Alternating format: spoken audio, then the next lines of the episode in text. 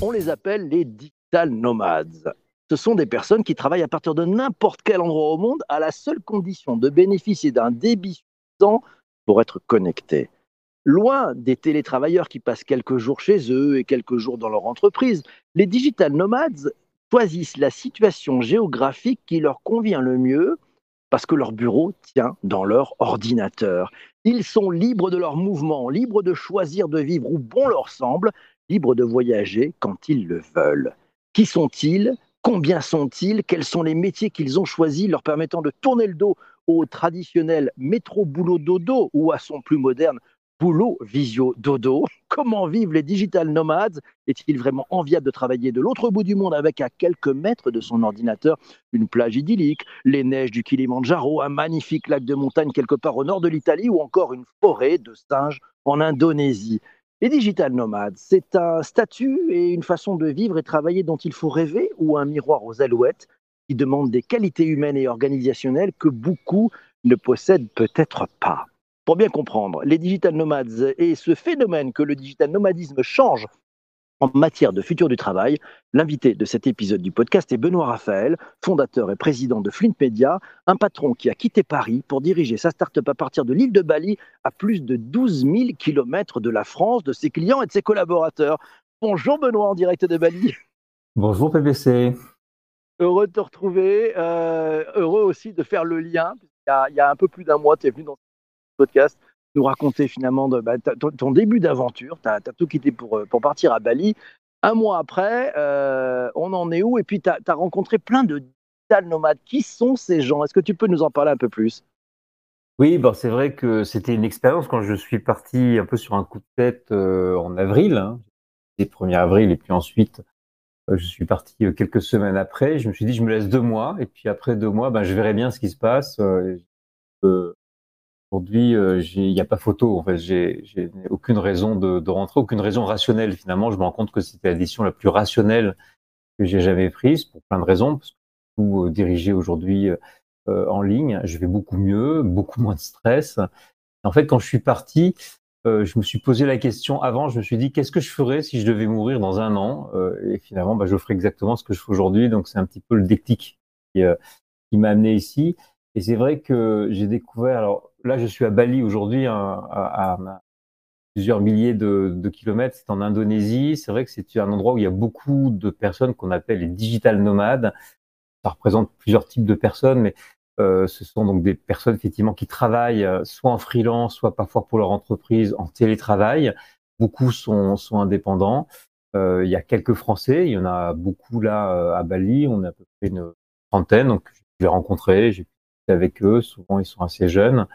Il faut savoir que par exemple les, les digital nomades, même si ça représente des réalités différentes, euh, ce sont aujourd'hui c'est 35 millions de personnes dans, le monde, euh, essentiellement des Américains, plus de 50% sont Américains, euh, un peu moins sont français, à peu près 3% qui sont qui sont français aujourd'hui, mais ce chiffre a, ce nombre a doublé dans les deux dernières années. Donc on voit qu'il y a effectivement un effet Covid, confinement assez facilement compréhensible qui a provoqué cette euh, cette grande migration, si j'ose dire. Bah, 35 millions, c'est impressionnant. Euh, de- tu, tu en côtoies, euh, toi tu démarres hein, dans ce digital nomadisme, si on peut dire. Euh, tu, tu as commencé à en côtoyer. Qu'est-ce que tu as repéré comme, comme caractéristique dans leur état d'esprit? Bah, il y a plusieurs, il, il y a, il y a plusieurs types de, de, de personnes, mais globalement, souvent, ce sont des personnes assez jeunes, hein, entre 25 et 35 ans, euh, qui, euh, qui ont commencé à travailler dans des entreprises et ont trouvé ça extrêmement déprimant et rêvaient toujours de voyager, de découvrir le monde, euh, ou souvent même de changer de métier, d'apprendre des choses en permanence. Donc, ce sont ceux qui veulent beaucoup apprendre. Euh, et ce sont, et ont réalisé que d'autres personnes faisaient ça. Euh, et donc, euh, alors très souvent, ils sont, ils sont coachs, par exemple. Ils sont coachs euh, parce que c'est le meilleur moyen de faire ça en ligne, parce qu'ils font leur propre publicité sur Instagram, sur YouTube, euh, et ensuite ils essaient de vendre leur formation et de, travailler tout en étant à distance. Donc tous leurs clients sont toujours à distance. Euh, donc c'est peu ça qui les rapproche. J'ai vu pas mal de couples qui, donc qui voyagent ensemble, souvent d'ailleurs certains, c'est un peu de remise en question dans, dans, leur vie. Ils ont commencé dans un métier, puis finalement ils changent, ils apprennent en ligne et puis ils changent de, euh, métier d'activité euh, en cours de route. mais globalement, ce sont des personnes qui, qui aiment effectivement avoir une certaine liberté, qui ont envie de découvrir des gens, des choses différentes c'est surtout une communauté, puisque finalement, on peut avoir l'impression qu'en allant travailler euh, très loin à l'extérieur, on va se couper d'un milieu social. En fait, euh, la vie sociale est extrêmement riche, d'abord avec les locaux, les personnes sur place, euh, parce qu'on vit quand même sur place, et puis entre les personnes qui sont, qui sont nomades. Là, par exemple, à Bali, il y a un, il y a un compte WhatsApp dans lequel les gens rentrent et sortent, donc il y a une trentaine de personnes à chaque fois, et puis le soir, euh, on se fait des restaurants, on teste des nouveaux endroits. Certains, des fois, peuvent partir en week-end ensemble euh, ou alors vont travailler. Donc, cherchent le meilleur espace de coworking ou de travail partagé avec le meilleur Wi-Fi pour ensuite travailler ensemble dans la journée. Donc, c'est très, très finalement euh, très communautaire. Donc, on est, la vie sociale est assez intense. C'est un peu une vie d'expatrié où tu dirais non, ils n'ont pas tout à fait le même état d'esprit que, les expatriés traditionnels. Hein qui sont envoyés dans un pays par euh, généralement une grosse boîte. Euh, tu, sens qu'il y a un état d'esprit différent? D'abord, c'est toujours difficile effectivement de, généraliser, euh, mais, effectivement, comme c'est assez récent, que c'est à peu près le même âge, que c'est souvent dans les mêmes métiers et avec les, mêmes envies, il y, a, quand même pas mal de points communs.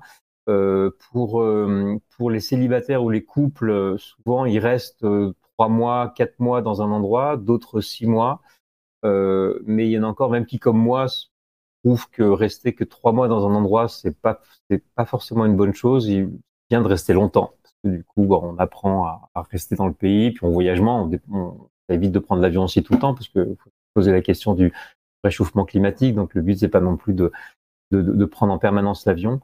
Euh, et puis il y a des, il y a parfois, là j'en ai pas vu, mais il y a euh, assez peu, hein, mais très peu de couples avec enfants et dans ce cas-là, là, quand ils ont des enfants, euh, ils restent plusieurs mois, souvent l'équivalent d'une année scolaire, euh, dans, leur pays. Ok, tiens, question de Jean-Emmanuel, question un peu plus personnelle. De quoi t'es-tu libéré depuis ton départ? Ah, c'est une très bonne question. Euh, euh, D'abord, je, me suis posé beaucoup de questions depuis que je suis là. Je me remets en permanence en question, puisqu'en fait, c'est un changement de, registre. On change complètement sa façon d'être, sa façon de faire. Euh, je suis parti parce que j'avais besoin de peut-être de vivre un peu plus l'instant présent, euh, de moins euh, prévoir les choses. Euh, on sait que euh, moi, je suis quelqu'un d'assez anxieux en général, euh, professionnellement, donc j'ai besoin souvent d'anticiper en permanence et, d'anticiper. On planifie beaucoup euh, et en planifiant, on se rassure, mais en même temps, ça prend énormément de charge mentale parce qu'il faudrait arriver à tout maintenir en place dans sa tête pour atteindre ses objectifs et finalement, on rate parfois des opportunités, on se fatigue beaucoup, on travaille moins bien. Donc ça, c'est la première chose que j'ai appris, c'est à lâcher prise. Euh, à vivre l'instant présent, à pas trop planifier euh, et, et, accepter de voir les choses venir au fur et à mesure. J'ai appris une forme de stoïcisme. Ça, c'est mon associé Thomas Maillet qui en est un peu adepte, m'a qui m'a transmis un peu ces, ces idées-là. Euh, le stoïcisme, c'est quoi? C'est qu'en fait, on peut pas contrôler globalement le monde autour de nous. Il n'y a pas grand-chose qu'on peut contrôler, donc on essaie de, de se concentrer sur euh, sur ce que nous on peut faire nous-mêmes à notre à notre niveau, la façon dont on réagit aux événements. Puis pour reste, euh, c'est la vie. Euh, et donc ça, ça m'a, ça m'a beaucoup appris. Ça a quoi comme résultat? Ça a que le stress est tendu bah, d'une échelle de 9 à, à 2, euh, que finalement on se rend compte que quand on prévoit les choses, en fait, on, ces choses-là n'arrivent jamais de toute façon, donc euh, on gagne du temps. Et puis surtout, mais ça c'est la, c'est la, c'est la, je pense que c'est la, c'est la partie télétravail.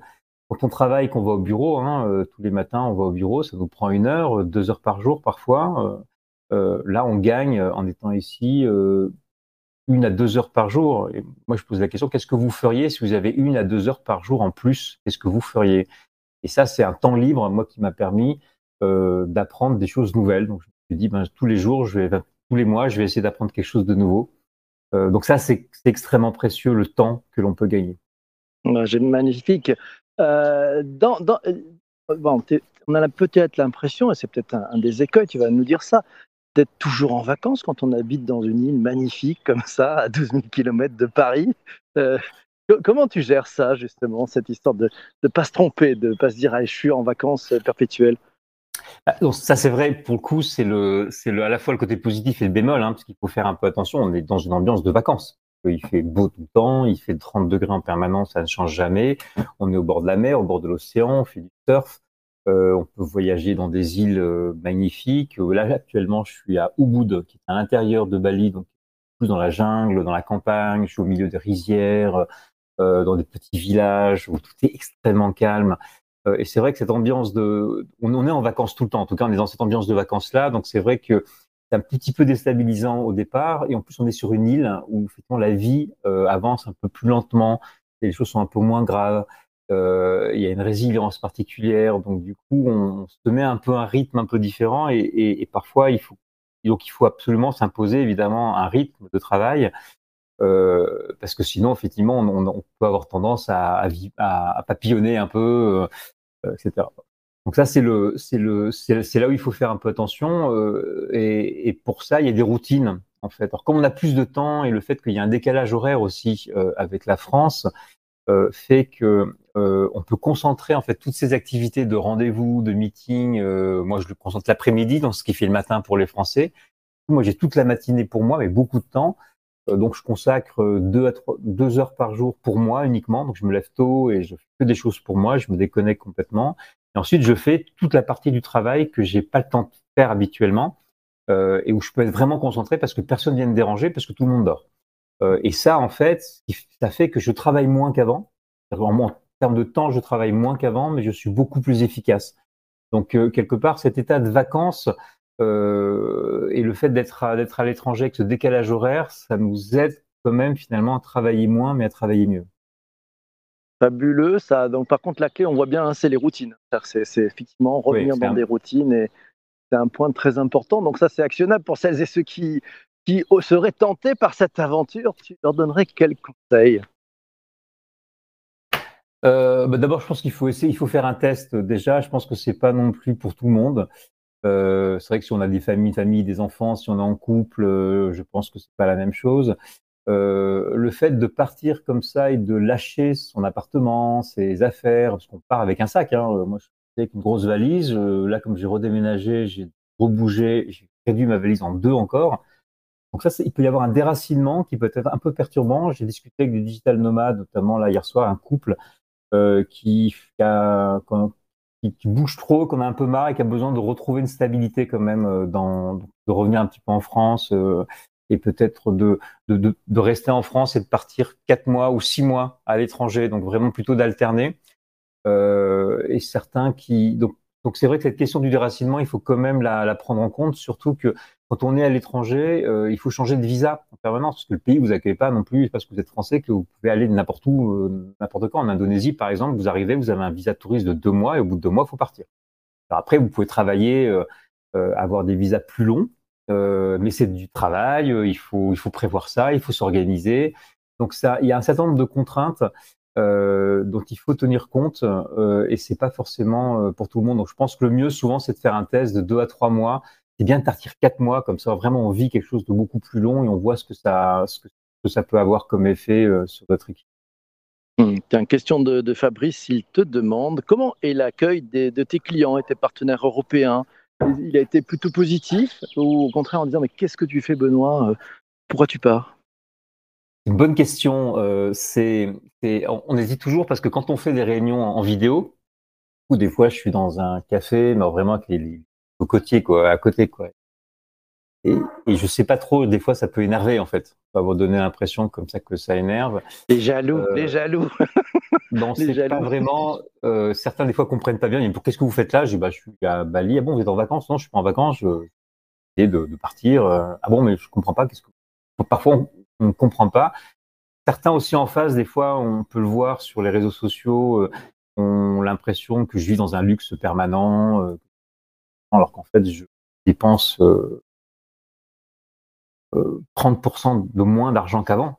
En fait, donc je vis dans, ça donne l'impression de luxe, mais parce qu'en fait, mais un, loyer coûte trois fois moins cher qu'à Paris. La bouffe coûte beaucoup moins cher, donc, euh, mais ça, mais parfois c'est pas forcément bien compris. Euh, et ça peut donner effectivement, on peut, avoir des réactions un peu de jalousie ou d'agacement, euh, etc.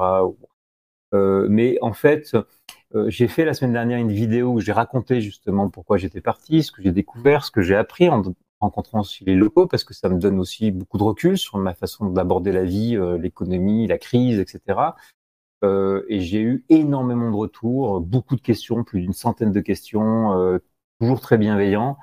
Euh, donc l'important c'est de raconter l'histoire et d'échanger, mais et des fois j'avoue que je, je, mets un fond derrière ma caméra pour pas, pas une tu mets un fond avec des buildings parisiens de la défense, comme ça les gens sont pas jaloux. C'est bien vu. Dernière question, parce que cet épisode du podcast touche à sa fin. C'est la question qu'on a posée dans ce podcast. Euh, Benoît, selon toi, le digital nomadisme, c'est un phénomène qui est appelé à exploser Je pense que c'est clairement euh, quelque chose qui fait partie des métiers du futur, en tout cas de la façon de l'organisation du travail du futur. Le télétravail, plus généralement, hein, là, on a parlé de 35 millions de personnes dans le monde. Le télétravail, c'est 50 millions de personnes qui sont en full télétravail. Euh, c'est beaucoup moins d'aller-retour de banlieue à, la ville, c'est beaucoup moins de stress, c'est une façon de travailler différente. Euh, c'est aussi une façon de, s'ouvrir aussi aux autres, de s'ouvrir au monde.